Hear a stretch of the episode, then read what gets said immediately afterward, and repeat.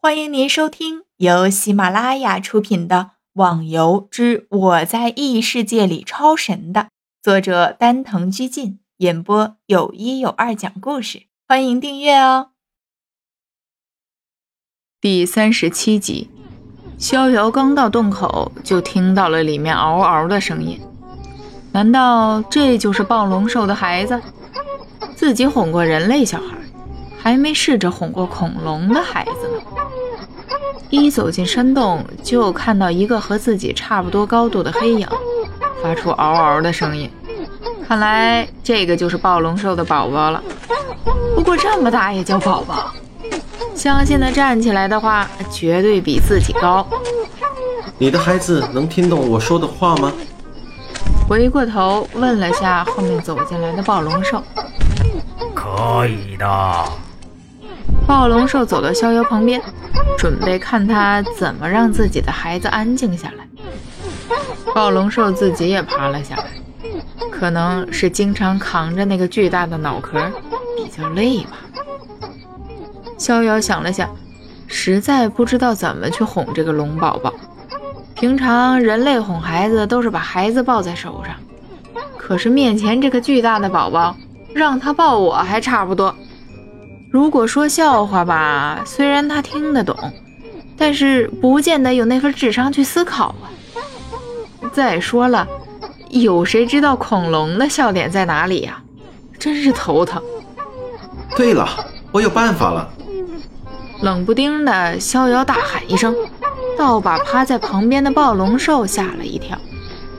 嘿嘿，不好意思，不好意思，我想办法了。不过我想先问一下。这个岛上有没有兔子之类的小动物？兔子？你是指我脚趾这么大的动物？逍遥听着，看了下他的脚趾，冒着冷汗点了点头。如果你找来的话，我可以让你的孩子不再哭。暴龙兽听了逍遥的话，出去找了。他不怕逍遥跑掉，这里是他的地盘。只要他一声令下，就会有成千上万的怪冲出来。在暴龙兽出去之后，逍遥在周围找了一些柴火、一些树枝，他准备来次烧烤，就不相信靠自己的手艺能让那死恐龙还继续哭下去。等逍遥把柴火都搬到了山洞，那暴龙也回来了。每次都是未见其兽，先听其声。暴龙把叼在嘴上的兔子扔了下来，一落地动都不动，已经挂了。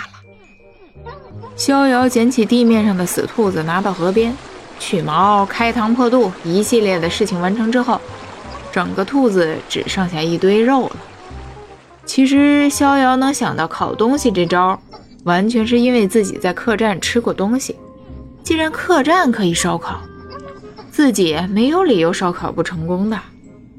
暴龙看着到处忙来忙去的逍遥，不清楚他到底在干什么，疑惑地问道：“你在干什么？我是叫你来让我的孩子安静下来，你却在这里捣乱。你急什么呢？马上就好了。”逍遥把穿上树枝的兔子架上，点上火。暴龙奇怪地看着这一举动，眼睛是眨都不眨。过了一段时间，烧烤的兔子肉上飘出了让人食欲大增的香味儿。逍遥明显的看到暴龙的鼻子在颤动着，而至于他的孩子，可能还没有感觉到，所以还在继续哭着。逍遥把兔子继续在火堆上翻滚着。暴龙首先忍受不住的说道：“哇，好香啊！”逍遥笑了笑，不说话。现在香气已经弥漫了整个山洞，而暴龙的孩子似乎闻到这香味儿，渐渐地停止哭泣的声音，寻找着味道的来源。太好了，成功了！你看，你的孩子是不是不哭了？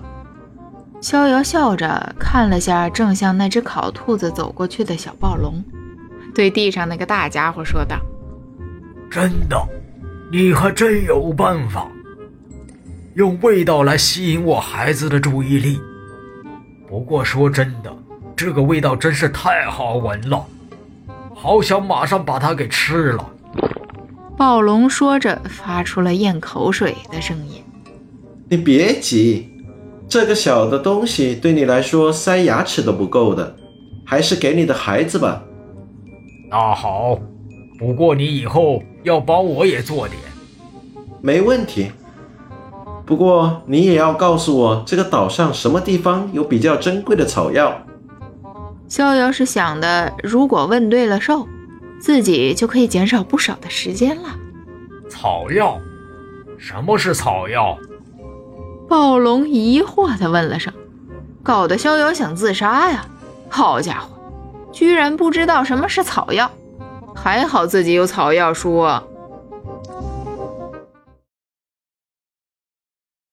听众小伙伴，本集已播讲完毕，请订阅专辑，下集更精彩哦！